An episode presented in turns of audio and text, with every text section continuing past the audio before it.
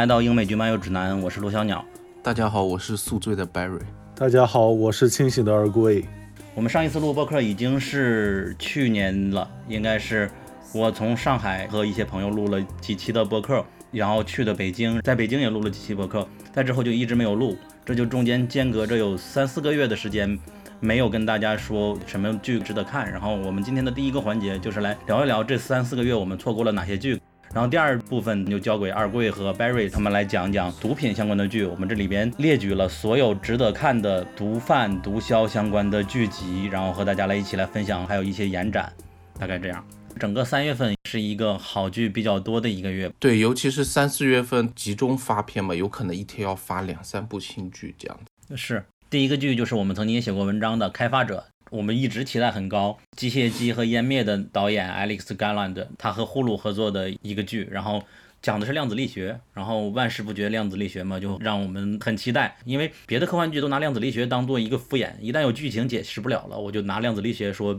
一个粒子对撞之类的就解释了嘛。而这里边是真正在探讨量子力学。再就是它的风格确实是两极化的，你看他的电影都没有超过八分，就是不会有特别的高的，会有人刻意打一到二分，就是实在不喜欢他的风格。但是如果你喜欢上，就会很不错。然后它的概念立意就在于，当人类能够通过量子力学的方式预测未来、预测过去、预测一个生物未来一段时间怎么发展。比如说最简单的线虫，就是你预测这个线虫能给它模拟出来，它接下来三十秒做了什么。那如果你预测的是一个人呢？那可能就是相当于你的自由意志是不是不存在？就是这些东西延展是非常有意思的。这里边就假定了有一个叫阿玛亚的一个科技的公司，然后其中有一个开发者的一个部门藏在森林里，然后没人知道里边做做什么。然后里边提出的一些哲学概念啊，都是挺让我们觉得有一点点颠覆感的，因为。科幻题材的剧，大家看到了软科幻好多，无论是星战呀，还是黑镜呀，黑镜稍微有一点哲思吧，但是越来越不好了嘛。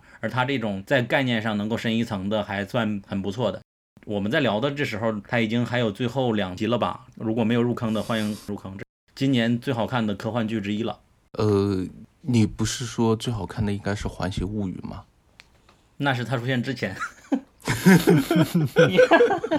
环形物语》我已经缓回来了，看结局再期待吧。嗯，看结局吧。这说实话，我可能也都在等结局嘛，所以也不好说。因为有些剧它可能一开始概念很好，但你知道后面剧情就走偏了嘛。比如说 W W 这种，一开始设定挺好，但它后面就越来越走偏了这种感觉。你说的是《西部世界》对吧？就不要直呼其名了吧，免得被喷。再一个就是，呃，《环形物语》的话，就我昨天上午看了第一集之后，我个人的确会感觉它的风格的话，可能我更喜欢它一点。就它也是好像是根据对，它是根据瑞典艺术家西蒙创作的一个科幻的画作改的。对对对对，根据他画作去改编的，所以它导致它的整个应该是说什么美术风格嘛，就我会特别喜欢里面的一些场景这样子。我可能也会觉得《环形物语》目前为止可能会比《Divs》的话，我会更喜欢一点。我现在也是，因为看这八集的时候，真是还是跟大家简单讲一下吧。这里面讲的是一个叫 The Loop，Loop 大家都知道是轮一个圈嘛。之前有一个电影叫《Looper》，是环形使者吧？对对，引子是这样，它的第一集实际上也是讲它的故事，它是亚马逊出的八集剧，然后每集是不同的故事，但是都是在一个呃小镇上来发生的。这个小镇里边有一个叫 Loop 的的公司，是一个男主角的爷爷来创办的，然后发明了各种各样的高科技的玩意儿，然后整个公司是基于一个叫 Loop 的一个盒吧，一个黑色物体，然后就是它每集都有不同的故事，比如说第一集它。呃，一个轮回，相当于一个 loop 相关的故事。小女孩她的妈妈失去了，最终她找来找去，竟然发现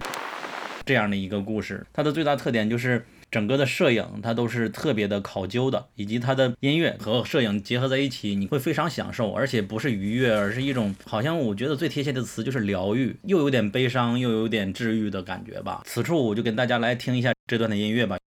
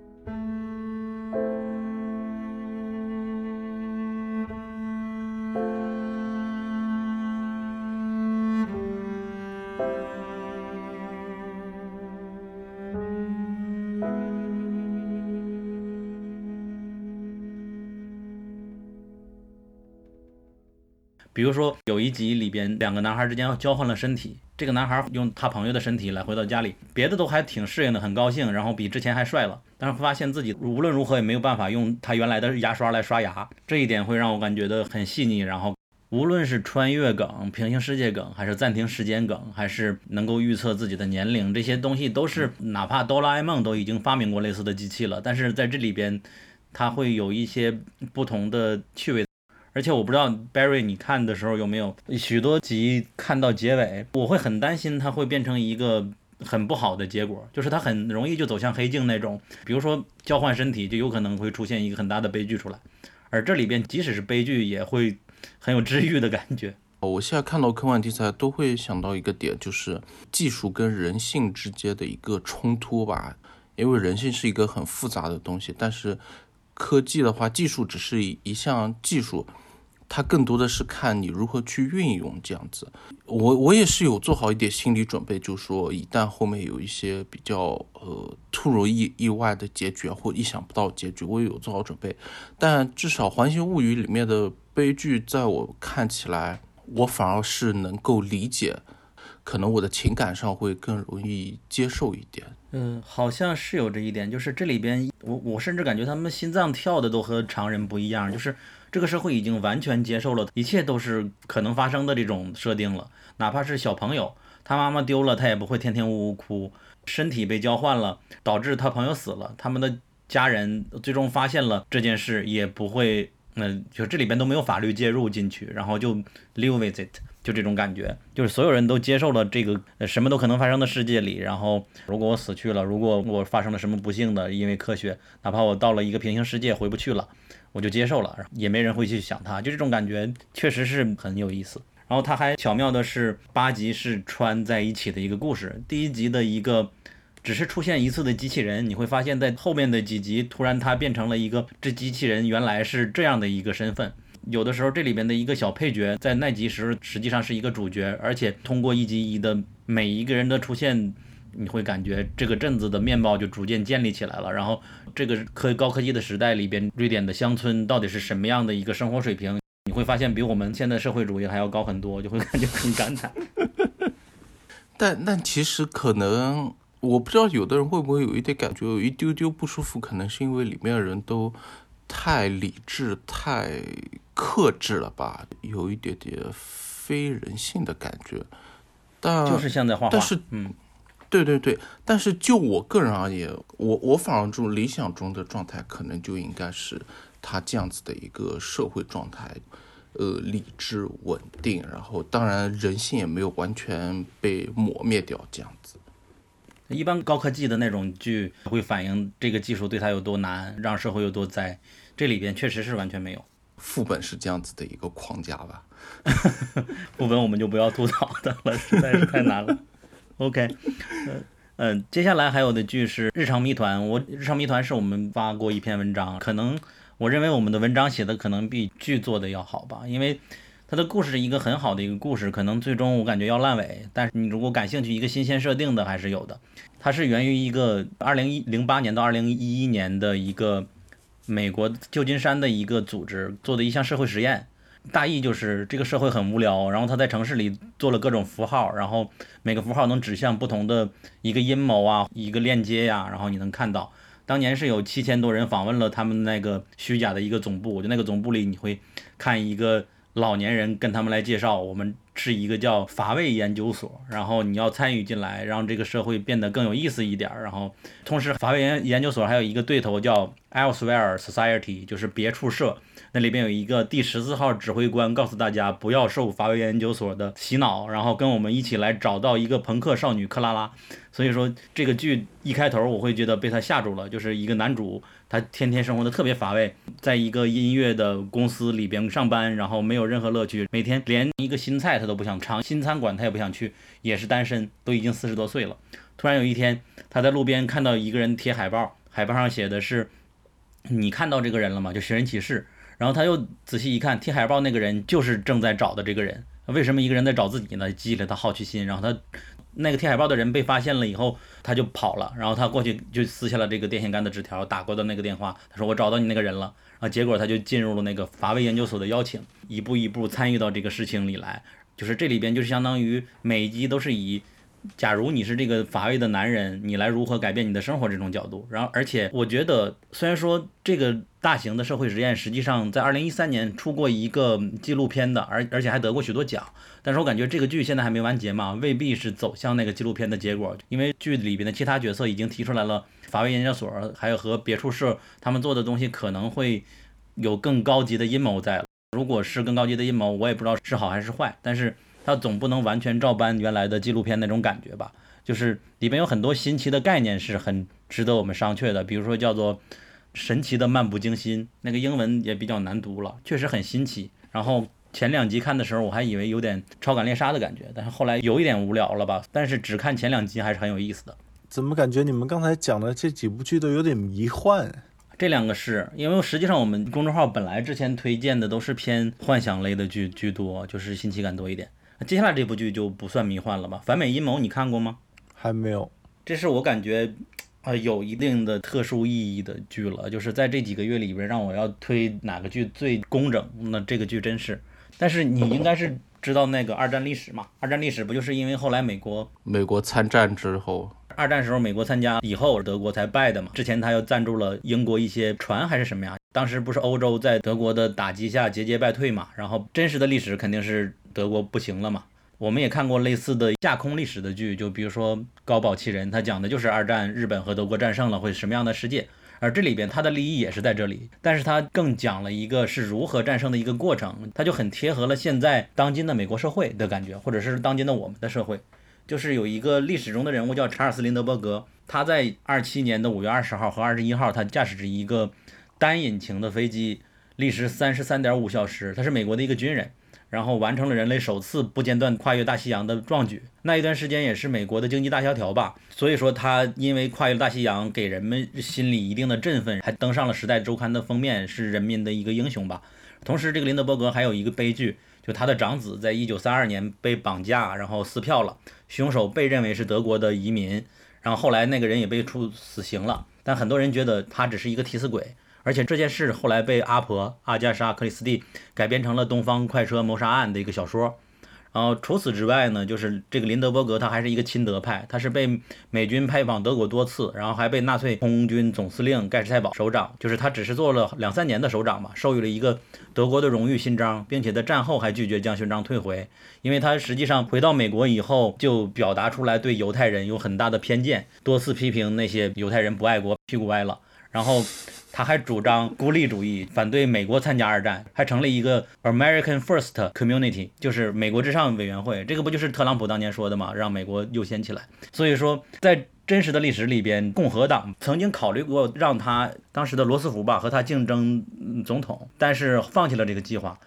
然后在这个剧里面呢，他就真的去参选了，并且呼声越来越高。所以说，我看这个剧就会感觉，那个剧主要讲的是美国的一个犹太家庭里边每个成员的故事。他们就见着这个林德伯格每天的声望越来越高。最开始大家都嘲笑他，所有社区犹太社区都嘲笑他是一个鸵鸟，你们是不是纳粹呀？然后不可能成的，罗斯福早就把你们赶到台下去。但后来会发现他的支持者越来越多，然后连犹太人主教都会去支持他，不叫主教了，叫神父吧。然后会他会感觉整个国家其他的非犹太人对他们越来越有偏见了。调研有百分之五十人觉得他们和正牌的美国人是不一样的，有百分之三十还不知道多少人都会觉得要把他们驱逐出去。这大概是这样的一个故事。这里边就讲这个家庭，有的小孩儿他什么也不懂，才七岁，就是这个就是我们的剧里面的或者是原著小说的一个男男主人公吧，他完全不懂这个战争对他们意味着什么，为什么大家都越来越对我们有偏见呀？然后他这里边的一家之主老公就像我们一样是一个键盘侠，每天都会骂一个傻纳粹，在外面遇到不公也会和别人死磕，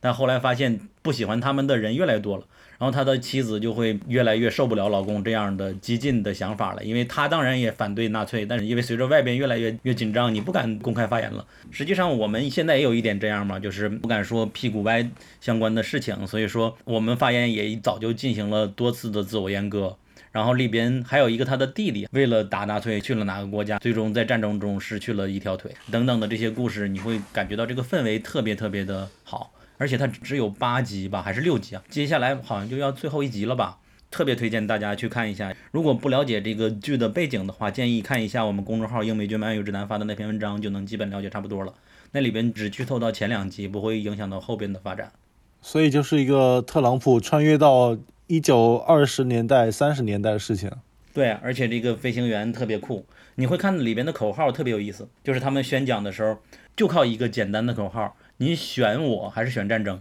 你要投的这个选票不是我和罗斯福之间，你选的是我和战争之间。你难道希望你自己的孩子去当美国大兵，然后在前线送死吗？就这种感觉，就非常非常的能够给人民洗脑，人民反战的情绪起来了。当时写文章的时候也请教了一下群里嘛，当时的是美国的孤立主义占上风，然后大家就会希望美国能够以就是古典自由主义能够希望独立在这个战事之外，他们毕竟和欧洲还是不是相连的嘛，所以说那一段时间就反战情绪很高。但是真实的历史里边是哪一个国最强的一个国家的军队被打败了？法国巴黎陷落，闪电战嘛。哦，对，巴黎陷落以后导致了美国人民恐慌。他们觉得下一个就是我们，民意开始不太支持孤立主义了，他们才开始去打纳粹的。而这里边就变成了一个相反。对，当时英国也差不多嘛。其实一开始对纳粹也是属于睁一只眼闭一只眼这样的，就有点类似于国内的绥靖政策这样子。但是也是巴黎陷落之后，英国英国其实会更真切的感觉到他的恐惧，就是虽然说有英吉利海峡，但是这个海峡并不是不可跨越的，而且再加上。当时已经有空军了，呃，所以后面也有伦敦一些轰炸这些的话，所以英国其实当时应该算是最早开始做出反应的，然后美国也相对的应该算是跟着盟友的动作吧。他其实虽然说不愿意承认，但是他们跟欧洲的经济利益还是在挂钩的嘛。那欧洲的战事。泄露啊，以及不稳定化，其实会间接影响到美国的利益，这样子。嗯，我在里边看的就是真切的感受到这些犹太人的恐惧了。我感觉我在其他的，哪怕是辛德勒的名单呀，或者是等等的一些影视剧里边都没有太多的感受到。这里边的氛围让我感觉到很紧张。可能其他的影视剧更多讲的是一个一定的事实，就是你就是要要躲，要藏起来。但是像这部剧里面，就是你还生活在美国，但是美国只是一个氛围高起的孤立主义的一个氛围，反战的氛围，但是还没有一个定案说明确的对犹太人要怎么处置，你就时刻生活在怎么说呢？就一开始生活在德国的犹太人一样，一开始你可能就是你不知道自己什么时候。会被抓，也不知道这个政府对自己的状态是怎么样的，就相当于飘在这个岛上的一棵草，但是你不知道什么时候会被拔起来，这样子。就是穿越到二三十年代的特朗普，在美国烧起了一口锅，把这帮青蛙丢了进去。嗯，这里边实际上还有一个，就是犹太里边那个神父，他的学名叫什么来着？Rabbi。R A B B 拉比，拉比，拉比，这里边拉比就是，呃，他实际上是林德伯格来收买了嘛。当然，剧情里边他并没有表示被收买，只是他一直在跟着林德伯格去四处宣讲，宣讲的内容也特别有煽动性。他说这是一个欧洲人的战争，和我们美国人无关。我之所以反战，并不是我作为一个犹太人还支持，而是正是因为我是一个犹太人，我还要支持我们的林德伯格总统。因为我们要站在反战的一面，我们当然反纳粹，但是我们加入也对他是于事无补的。这些东西真的是很煽动那种犹太人的心，而且这里边就添加另一条线了，就是家里边的一个表姐，就是妻子的表姐，成为他的一个情妇吧，大概是这样子。你会看到家庭之间互相也开始变得矛盾了。比较深刻的一个是，这个人表面上说是对犹太人来说，大家支持我们的总统林德伯格成为总统吧，但实际上他是对美国非犹太人来说的。这样呢，美国人就会觉得我在支持反战的言论也不是纳粹了，就是给他们消解了罪感。这种感觉实际上和我们也是有一定的类似的。一共也只有六集还是八集啊？很推荐大家来看。哦，拜瑞现在在不在？你可以简单说一下你这几个月有什么觉得亮眼的剧吗？这几个月因为九九六的原因，我看的没有图钉那么多，但是里面有几部我比较惊喜的剧，就。第一部可能是审讯，因为审讯它是就是 CBS 的一次新的尝试。它当时吸引我的一个点就是，你看完第一集之后，后面顺序都可以打乱掉，就相当于从不同人的视角去看这起案件，每个人心里都会有自己的一个罪犯，这种感觉是非常好。然后再一部就是大家其实那段时间也都有看，叫《非我所愿》。它其实给我们有一种去他妈的世界有一点感觉在里面。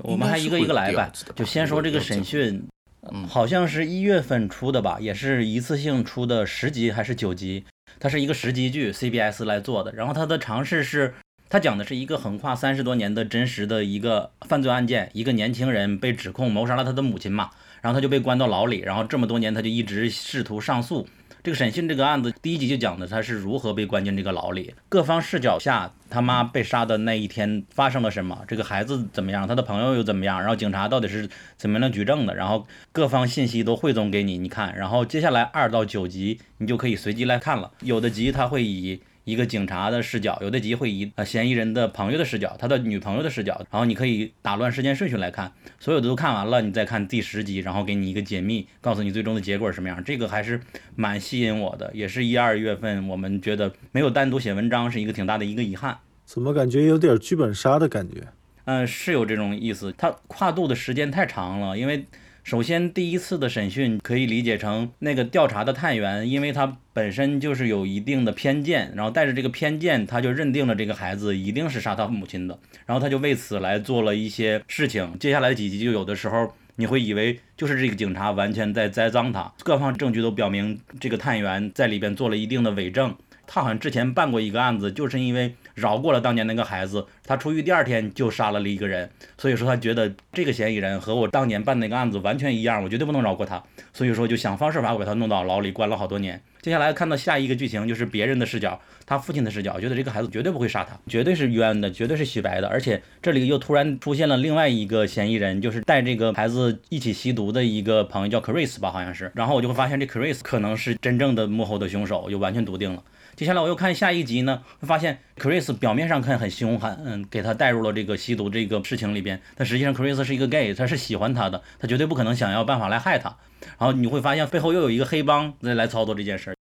就是每一个人的视角都不一样。然后我们之前看的探案剧，拿美国犯罪故事来说，就是检察官的视角，你会发现检察官他会罗列各种的证据，然后看各方的证词，看有什么情况，然后再看嫌疑人这边。抗辩律师嘛，他们保护自己找的各种程序正义方面的一些证据，你只有这两个视角嘛，其余的所有的人都是证人，你不会有更多的扩展的视角。而他这里边就相当于每集以不同的一个关键的角色的视角来讲，就每一集你都会不知道最终的结果是什么样，一直到最后十集你会发现啊，原来是串起来的，就会很有意思，觉得比较惊艳。但是有一点是有点疲劳的，就是我看了差不多六七集以后，就会觉得每一集的叙事方式都类似，就会感觉有点疲劳，觉得它十集缩成七八集会更精悍一点吧。但是它依然是一个比较值得看的一部剧。对，尤其是它一开始他们审讯那一部分的话。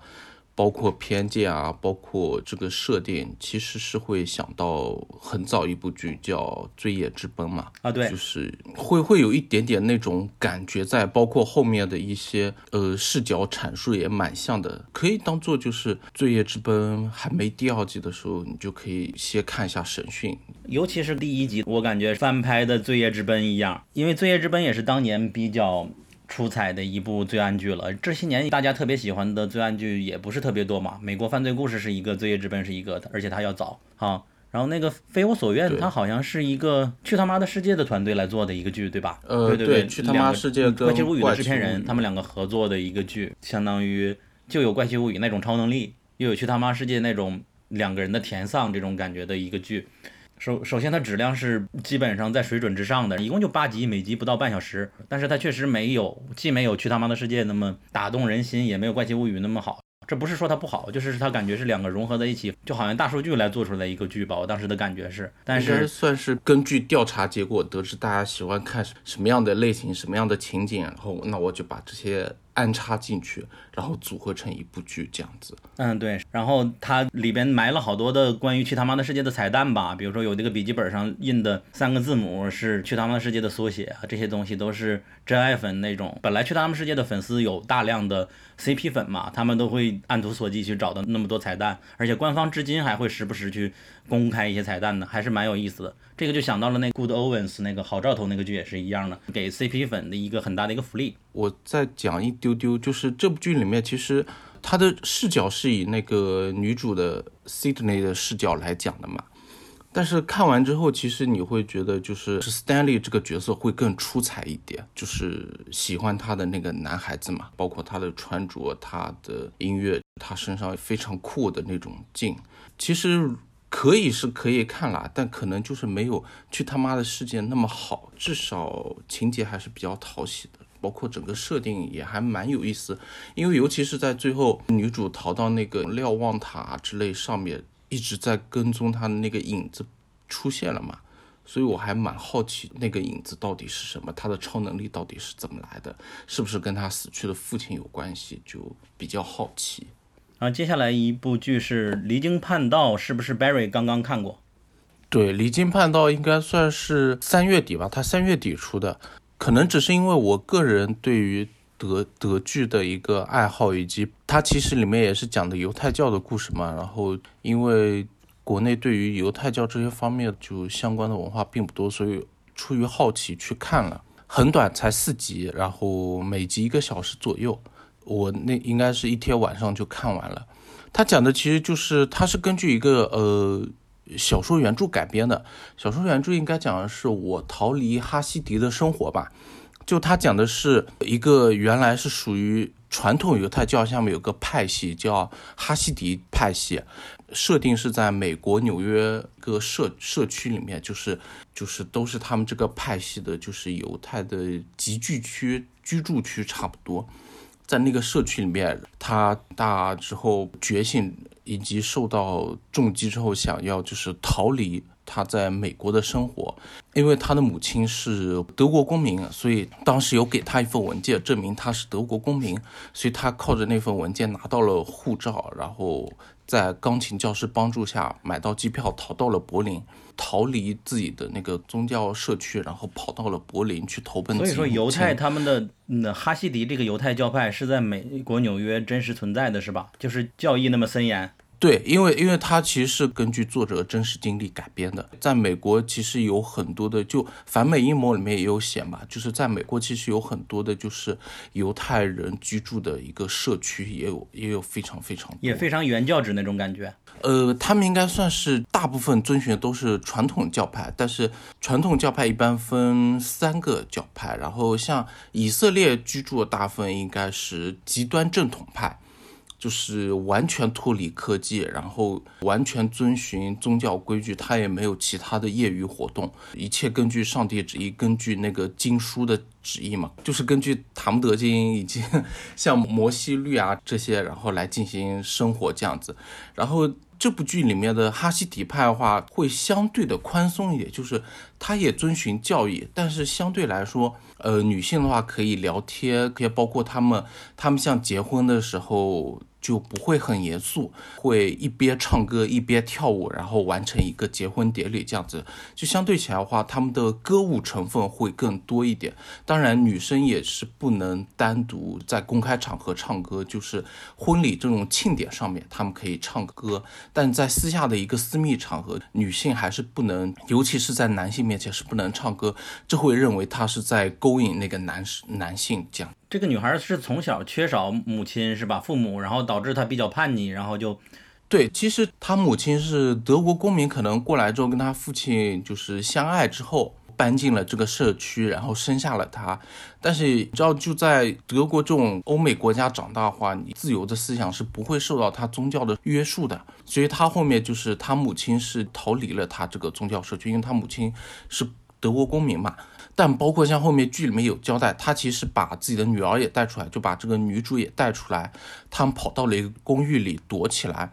但是犹太教他们就是就是 Rabbi 嘛，就是拉比，就是神父派人去跟着她丈夫一起威胁她，然后就是让她走了，但是把她的孩子留了下来，留给自己家庭抚养。就非常很无情的是说。把他抚养起来，好成为这个宗教大家庭里面下一个生育下一代的一个机器，这样子一个感觉。而且他父亲的话，可能就因为受到母亲离开的打击嘛，就后面应该属于就那种天天酗酒，然后在外面乱玩不工作，然后女主从小几乎都是被祖父母一起抚养长大这样子，所以她对尤其是对祖母的依赖会更多。这也是为什么她后面就是因为祖母是传统女性嘛，会想说你要找个好人家要嫁了啊，要什么之类的，所以她十七岁那年的时候就接受了祖母跟媒人的安排嘛，接受了一家珠宝店主的儿子的一个相亲要求。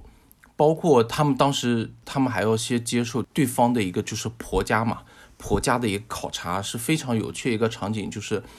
没人把他带到一个超市里面嘛，大家附近都在买买米面啊这些买东西，然后他就让他在里面随便走，保持微笑，然后他就问说，那我未来婆婆啊，他们是在哪里嘛？他说他们就在你旁边，他们会观察你这样子，就相当于一个怎么说呢？看不见的人在暗处观察你的行为，然后来考察你适不适合标准做他的媳妇，这样子的一个感觉。其实从这里开始，就慢慢慢慢有一点宗教里面压抑人性，然后尤其是抹灭女性的一个尊严的那种感觉就出来了。而而且这里边一半的篇幅是在德国，对吧？她去德国是比较紧张的，然后逃出去。她之所以能逃出去，也是因为她老公还算家族里边对她管的不是很严的。因为嫁她之前，她就跟老公说：“哦，我不是一般的那样的，我比较怪。”然后老公也比较尊重她，好像一年也没有生孩子之类的。没有，他们其实有管得很严，但是。大家应该是不会想到他会去逃离，因为他可能在外人看起来，就虽然说偶尔有点行为不端嘛，就是所谓的怪异，但是至少他还是遵循整个的宗教的大规矩来的。其实他当时一开始离开的时候是拿了个小包的，但他们是说今天你不能出去啊，或者说旁边人在怀疑嘛。其实他后面回去把东西都扔在那边，只带了相片跟钱一些必要的东西，然后就空着手。对于他们来说是空着手，然后出去。包括他在路上遇到一个熟人，问他去哪里，他说他要去婆婆家吃饭嘛。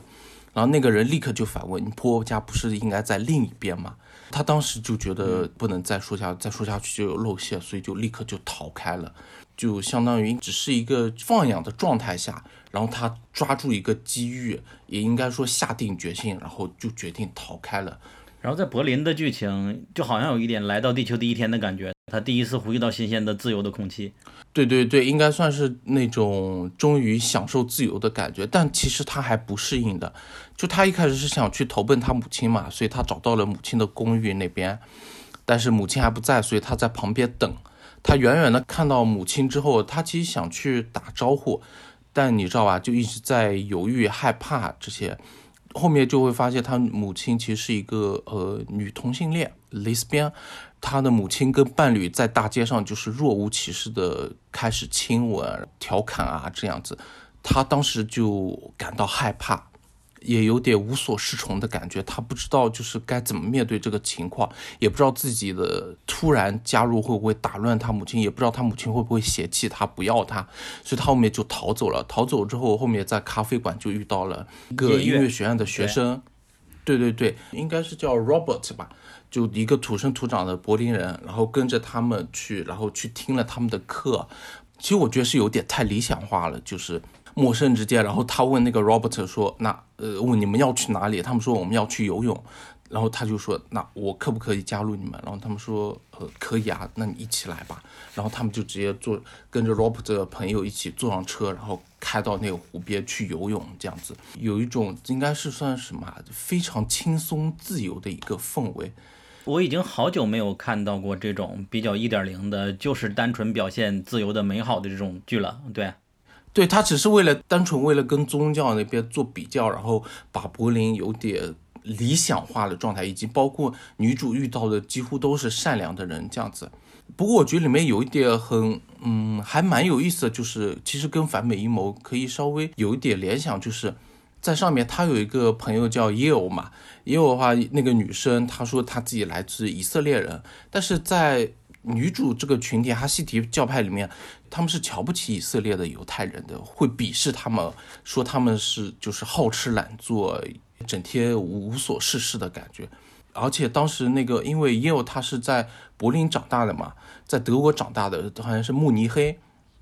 所以当他们得知他是来自于美国的一个犹太人之后，所以他们有在调侃说要不要带你去看那个犹太人遇难纪念馆啊，或者是说集中营遇难者纪念馆啊之类的。然后女主的话就会很严肃的说，在二战中纳粹屠杀了我们多少犹太人这样子嘛。然后也有就说以色列也有犹太人啊，他们就会觉得说。这种历史的包袱，其实我们不应该再给它背起来。就是历史已经过去了，至少我们现在是生活在一个就是可以自由呼吸、自由平等对待的一个年代嘛。包括像他有个朋友来自尼日利亚，在在柏林，然后又是个 gay 嘛，又是个同性恋。当然，这个设定有点过于正确了嘛。但其实也可以表现出作者想表达的一个观点，就是现在的社会氛围，大家都是自由平等的，就你不要再把历史的重担背负上去。包括像他们要去游泳的那个湖嘛，在湖的对面有一个类似于城堡一样，就是希特勒当初做出决定要屠杀犹太人，就是在那个房子里面做下来的决定，就是别墅嘛，他们在里面开会决定要屠杀犹太人。哦，那个还挺有名的，就因为这个会议还拍了电影呢。对对对对，所以然后女主当时就很气愤，就会反问说：“那你们在这个湖里游泳不会感到恶心吗？不会感到不舒服啊之类的吗？”然后那个 Robert 就会跟他说：“它只是一个湖而已，你不要把它赋予任何历史意义。”呃，Robert 当时也说了一个例子，是说当时德国就是分裂之后东德西德的时候嘛。它在这个湖其实是有一个分界线的，有很多人逃离东德的时候，在这条湖里面就被东德的士兵给射杀掉了。但现在大家都在这里面游泳，自由自在游泳，有什么关系呢？其实这里边就很好的一点，实际上越自由越文明，就没有那么多禁忌了。就是文明的区别，就是你的禁忌有没有那么的条文设定的，对，其实就是你你不要被一些条条框框或者说一些历史的事实背负着。当然，国内也有这样的沉重的历史嘛，但很多人就是放不下那段历史，总觉得是说因为这段历史，所以我跟你是不共戴天啊，或者说仇恨。但他忘了，就是我们都是人类，人类其实是一个共同体，我们这个族群是。息息相关的，并不能说因为某些错误而抹杀掉，就是我们之间相互的一些关系之类的。所以，像女主她其实，在湖边应该也算是慢慢开始放下一些宗教的枷锁嘛，包括她就开始游泳嘛，走进湖里面，然后也开始游。然后，其实这个时候，因为在剧里面一开始她出现是以短发的形式出现的嘛，这个时候她就把头发摘下来，就是她短发其实是她的假发。他其实里面头发是那种，你知道就被剃光头之后，后面重新长出来参差不齐那些短发，有点类似于寸头这样子的。然后他把假发扔在湖上面，自己就养在湖上面，应该算是终于可以开始自由的呼吸的感觉。当然这一段的话，在他的回忆里面。就他十七岁的时候，他还是有一头漂亮的金色长发的。但是在他十九岁逃离柏林的时候，他其实是戴着假发的一个短发的造型。后面有一段情景是有在讲，就是当他结婚之后嘛，他的外祖母亲自帮他剃成了光头，就应该是他们的一个传统习俗。而且周围是有一些他的晚辈嘛，就是比他年轻的那些女孩子。在旁边看着他被他最爱的祖母亲手把头发全部都剃光，剃成了一个光头。这个其实也可以算是就是宗教对女性尊严的一种压抑，一种践踏吧。这就想到了我们这边被剃光头的女医生了。对对对，剃光头，然后而且女主也哭得很伤心。还有一个设定就是，像他们就是跟丈夫要做爱生孩子的时候嘛。女生必须要先去那个叫类似于圣水池的地方，要先洗漱，然后进圣水池里面去泡，相当于把自己身上的污垢洗干净之后，才能跟丈夫发生关系，不把肮脏的东西带给丈夫。这种极端的压抑女性的那种尊严、自尊的那种感觉，其实会让你看得非常压抑。当然，后面其实女主。他在就是在音乐学院朋友，包括教授啊，教授也非常乐意去帮助他，去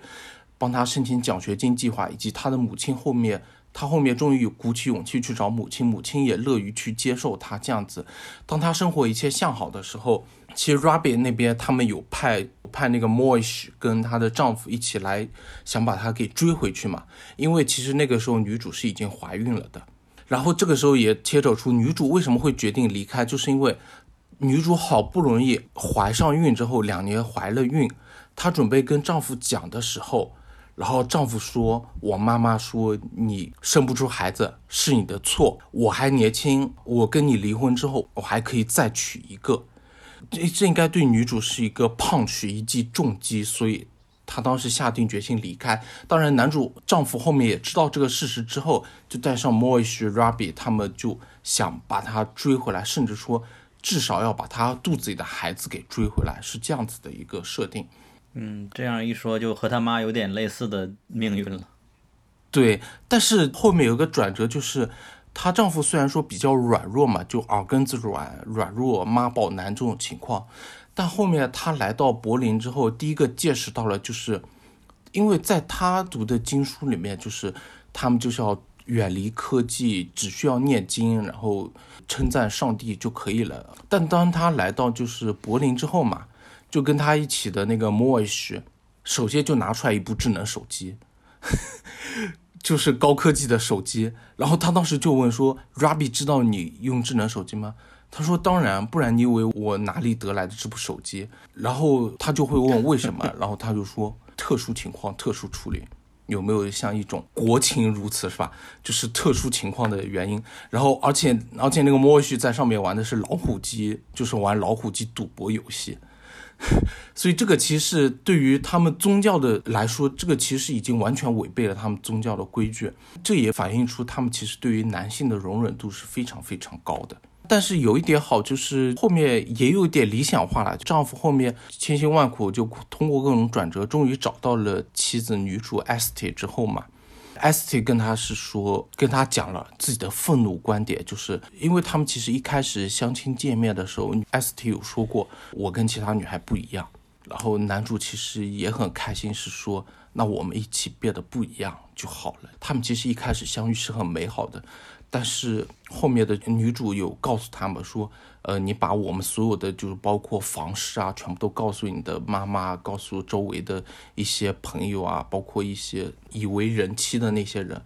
他们给我的压力是怎么怎么样，然后整个环境对我的压力怎么怎么样，以及当时我怀孕之后，然后你竟然跟我提离婚这样子的话，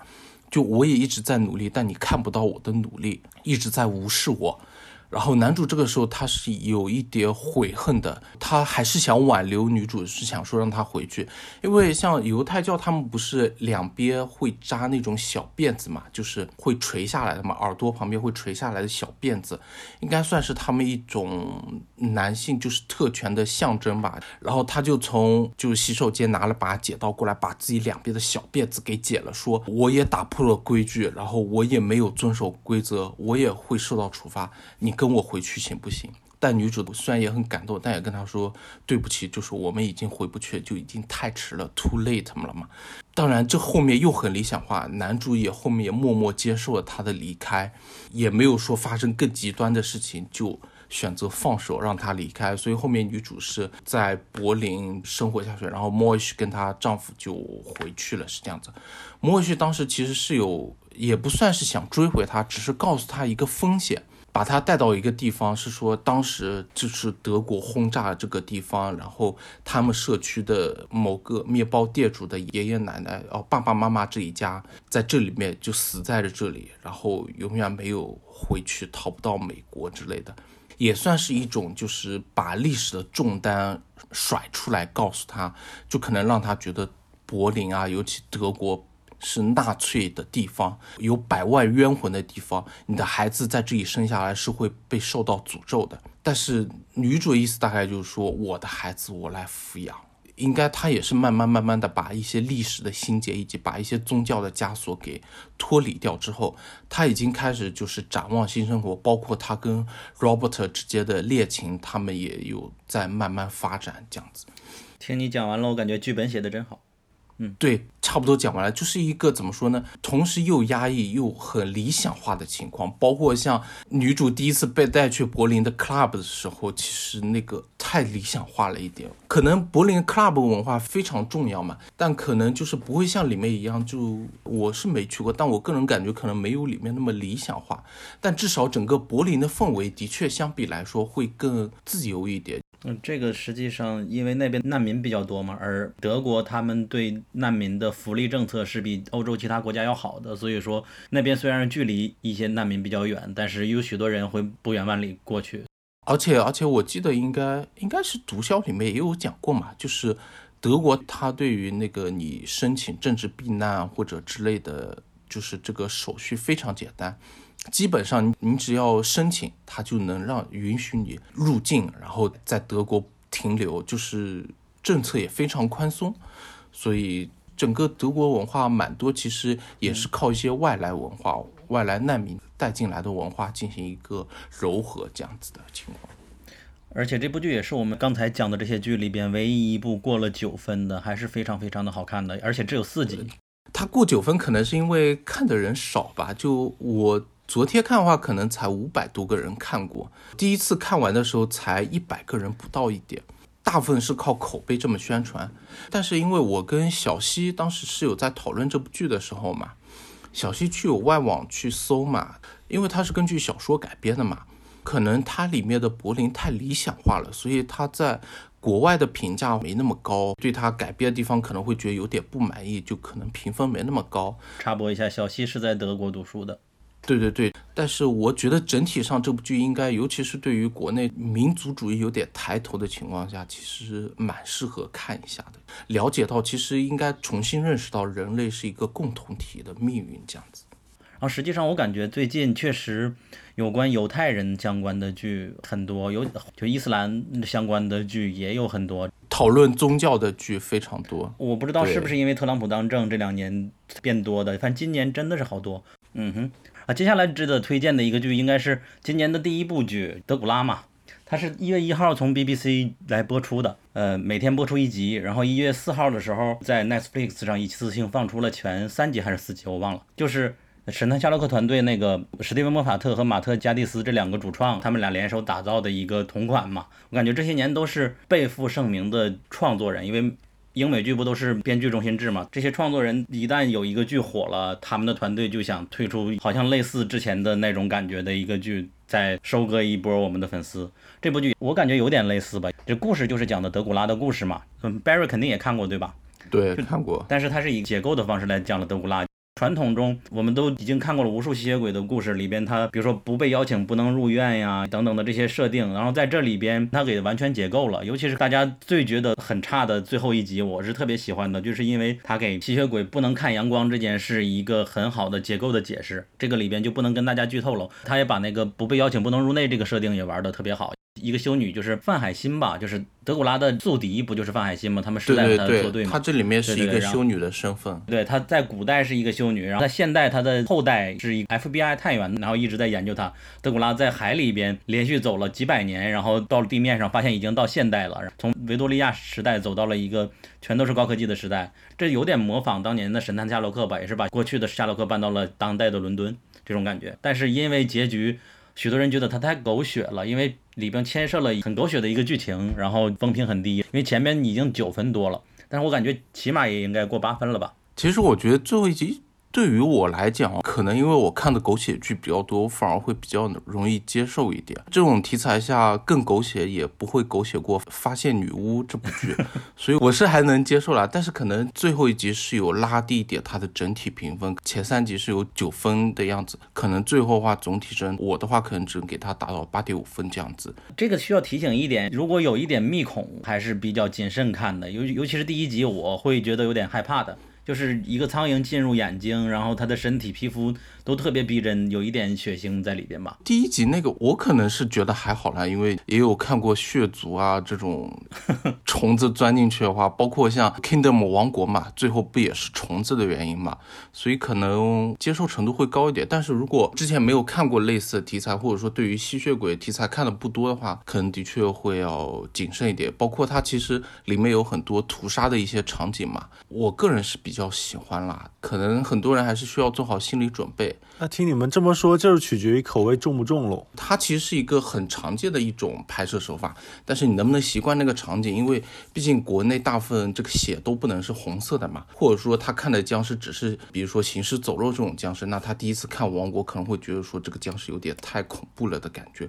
但是我觉得它里面的台词都很幽默，有一种英国。独特的幽默感在那边，配合他的英文字幕来看的话，了解他那个梗啊，他一些幽默之后的话，其实他是有一点消解你的恐惧的心理在里面。这里边的梗真的太多了，因为魔法特团队嘛，有一集是在船上，然后船上的一个房间号是九，然后就暗合了九号密室嘛。对对。然后其中的一些台词设计的就是，呃，范海辛和他的对手戏的一些台词设计的也都，他说我在伦敦有个朋友，他指的是我在伦敦有个当侦探的。朋友，这个其实就是在暗示那个夏洛克，把他们几条彩蛋串起来，其实还蛮有意思的。对，而且还有一些纯的英式幽默，我倒是一时记不起来了。关于你说的那个血腥，我是能看王国的，也能看别的的，就感觉这个里边那个苍蝇钻眼睛这种事情，我有点难。当然，结局也是历史上吸血鬼的电影还有电视剧里边，我感觉第三集的那个女主真的是最惨的一个了。她是那么喜欢好看、自恋的一个女孩，然后觉得人生没有意义，她觉得当吸血鬼或许是不错吧，然后导致了她最终变成了一个不照镜子，她以为自己很好看，一旦照镜子了，变成一个浑身被烧焦的一个女性的那种感觉。而且讽刺的是，这个女主她曾经在《岁岁年年》Years and Years 那个剧里边，也是一个希望自己能够进化成一部分身体成为机器的一个女孩嘛。就是把自己的灵魂上升到 AI 里边，这里边他也是希望自己进化成一个吸血鬼，然后最终真的是太惨了，我感觉最惨的一个想做吸血鬼的人了。对，两个角色有点蛮像，就是想摆脱肉体的束缚嘛，就想上升到更高的一个层次，但是代价其实还蛮惨的。嗯，这个就相当于给这部剧一个证明了。最后我们要讨论这部剧叫《卡利法》嘛，它之前别的艺名叫《哈利发》，讲的是一个圣战新娘的故事。我不知道大家知不知道圣战新娘啊？你们两个肯定是知道的，就是给听众科普一下，就是比如说，二零零八年十二月份的瑞典德隆大学的一个教授，他叫夏绿塔，突然收到一个来自他正在指导的博士生费拉斯的求助短信。费拉斯为了保护妻儿，回到了被 ISIS 圣战者包围的伊拉克村庄，结果全家被困在一个飞机工厂。那个新闻大家应该都知道吧？后来在那个隆德大学的保安负责人协助下，教授亲自掏腰包六万瑞典克朗，雇佣私人雇佣兵把他们救出来了嘛。所以她就是一个圣战新娘。整个这个剧讲的也是不只是一个圣战新娘的故事了，它整个的一个故事是就是围绕着嫁到了圣战地方的一个女性，因为她不想让孩子过这样的生活，然后打给了她大学老师。但是剧里倒是没有说与刚才那个真实故事改编了，然后那个老师联系到了相应的人员来营救他的故事，然后他的节奏就有点像二十四小时一样那个反恐美剧。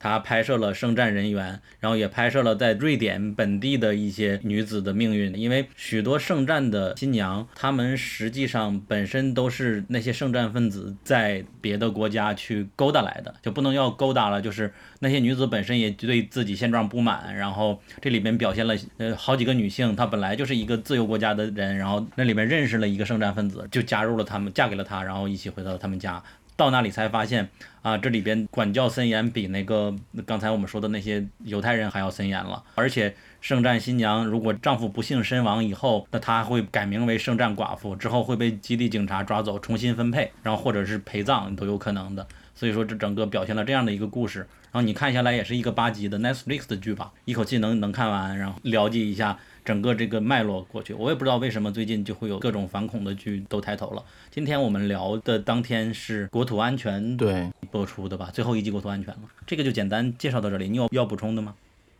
其实它这部剧是网飞的瑞典剧嘛，就是瑞典其实应该算是往恐怖组织输送人员，其实应该算很高比例吧。外人很难想象到这个观点，尤其是瑞典又算是属于高福利的那种国家嘛，很难想象这样的生活。但他这部剧是尽量的会表现出来。为什么这些年轻人会选择去当圣战那个战士嘛？有的人会想说去嫁给圣战战士，然后为圣战事业。奉献自己、献身这样的一些新娘、一些女孩这样子的情况，他虽然只是大概讲了一下，但能帮助我们去理解是说，这个世界上，当我们正在干嘛的时候，其实周围的世界正在悄悄发生着很大的变化。就像瑞典，他们一开始可能也没有太过于重视，那次应该是瑞典就是岛上的枪枪杀案之后嘛。所以瑞典对这一方面就格外的重视，也开始正视对于这些年轻人的一些心理辅导，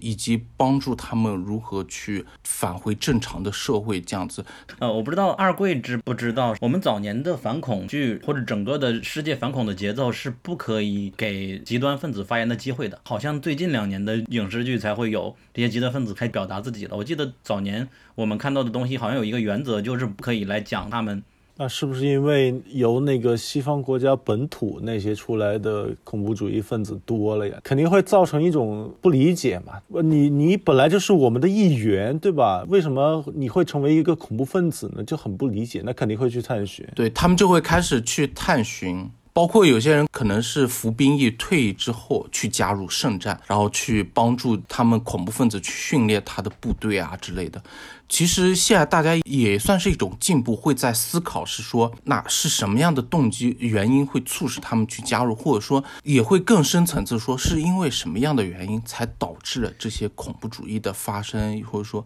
这些动荡啊，这些分裂主义的产生，分裂组织的产生。我感觉好像舆论也有变化的。就是在过去的时候是无法想象，现在特朗普居然和 IS 签了停战协议了。当然，他们又单方面撕毁了协议，这种事情在过去是无法想象的。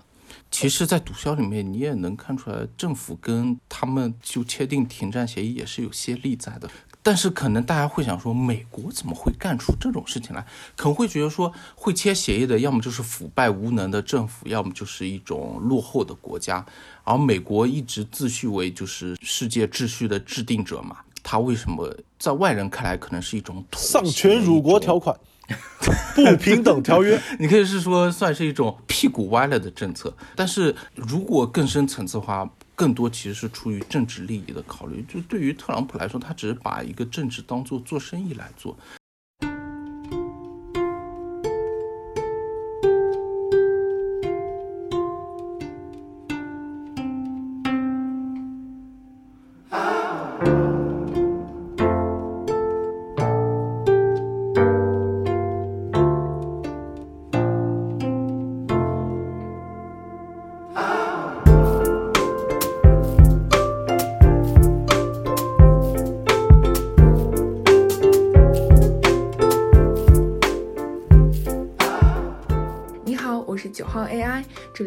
漫游指南的第七期节目，推荐你在苹果 Podcast 订阅我们，并给出珍贵的五星好评。如果你想和我们互动，欢迎来小宇宙 App 给我们评论哦。同时，网易云音乐和喜马拉雅也会同步更新我们的节目。我们的微博和微信公众号都是英美剧漫游指南，但分工有所不同。微博会发布新鲜的英美剧资讯和我们第一时间试看过的所有新剧的速评。微信公众号则只会推送我们认为非常好看的剧集推荐。另外，我们还有播客听众群，入口可以在公众号后台回复 E I C Cast 获取，拼写是 E I C C A S T。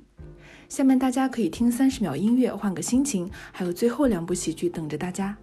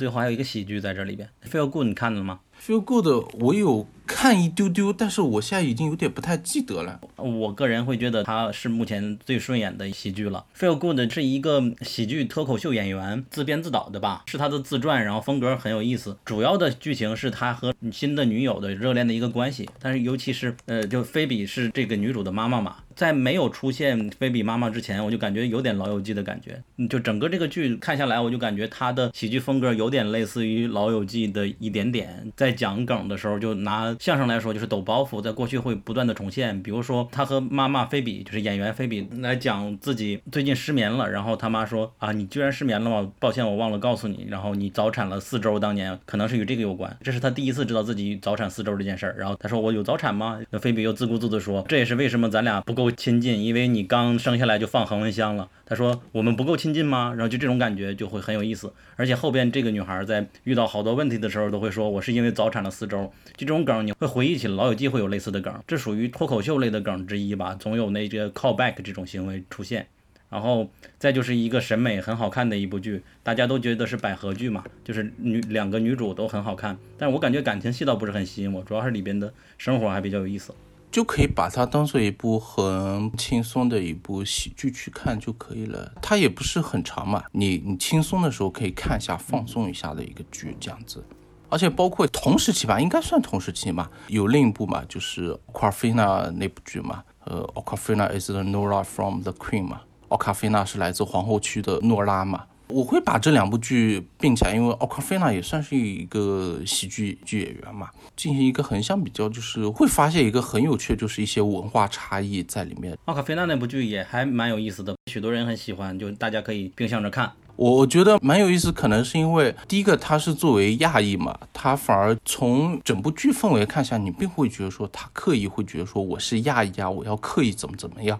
其实你会发现他其实已经是融入到他应该算属于第二代了吧，就移民二代了嘛，他其实已经是融入到美国本地的一个社区文化氛围里面去了的，包括像他们的日常的行为啊，周围的伙伴啊，就你并不会感受到有过多的不舒服、不自在或者很刻刻意的感觉。尤其我最喜欢的是他后面第七集、第八集玩的梗是非常非常好。他有玩那个伊丽莎白·福尔摩斯那个梗嘛，就是那部坏写的那本书讲的那个硅谷女首富的那个破灭史嘛，就是那个女主角，她有玩那个梗，我会觉得说。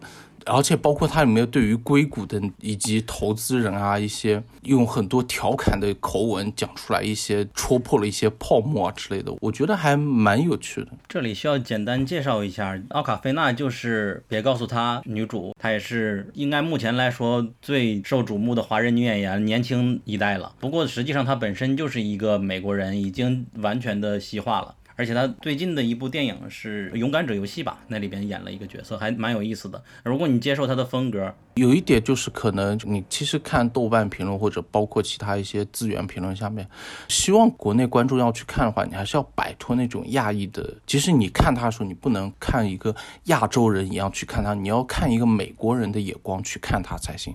不能因为他的亚裔光环而觉得说，哦，他他是中国人啊，或者说他是亚洲人啊，他怎么能说这样子话之类的？还是不要太多的民族主义情绪在里面会比较好一点。嗯哼。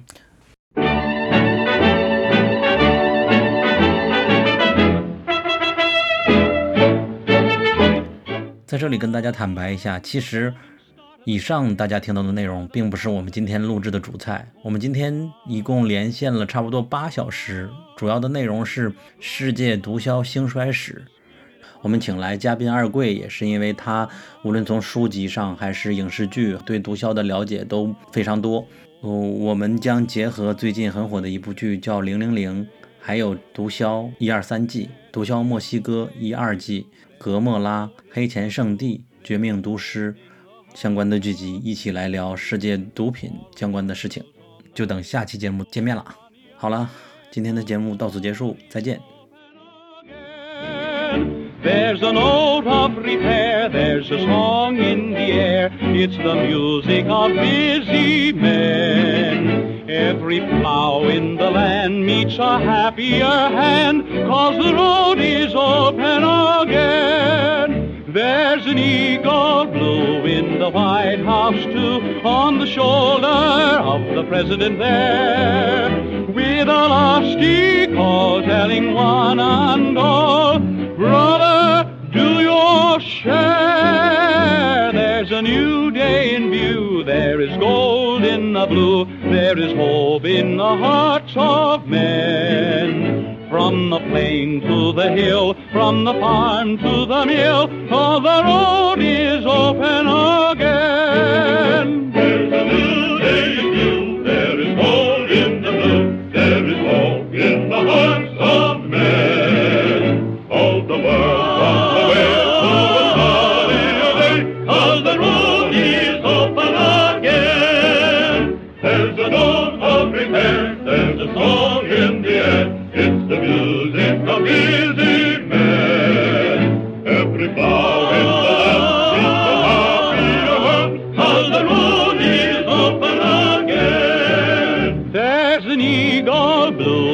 The White House too, on the shoulder of our president there, with a lusty call telling one and all, Brother, do your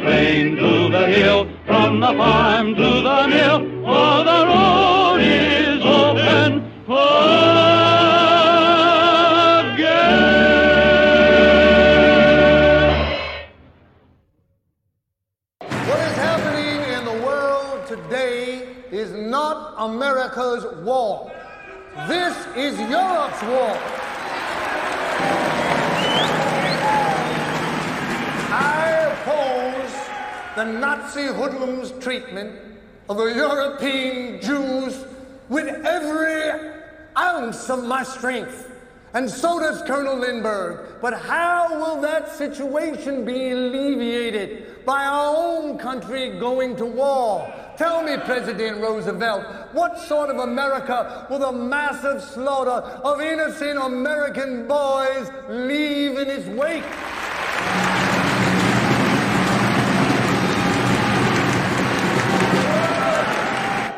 Our religion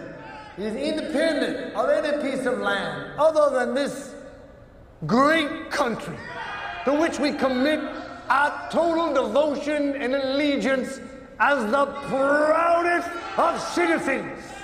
I want Charles Lindbergh to be my president, not in spite of my being a Jew,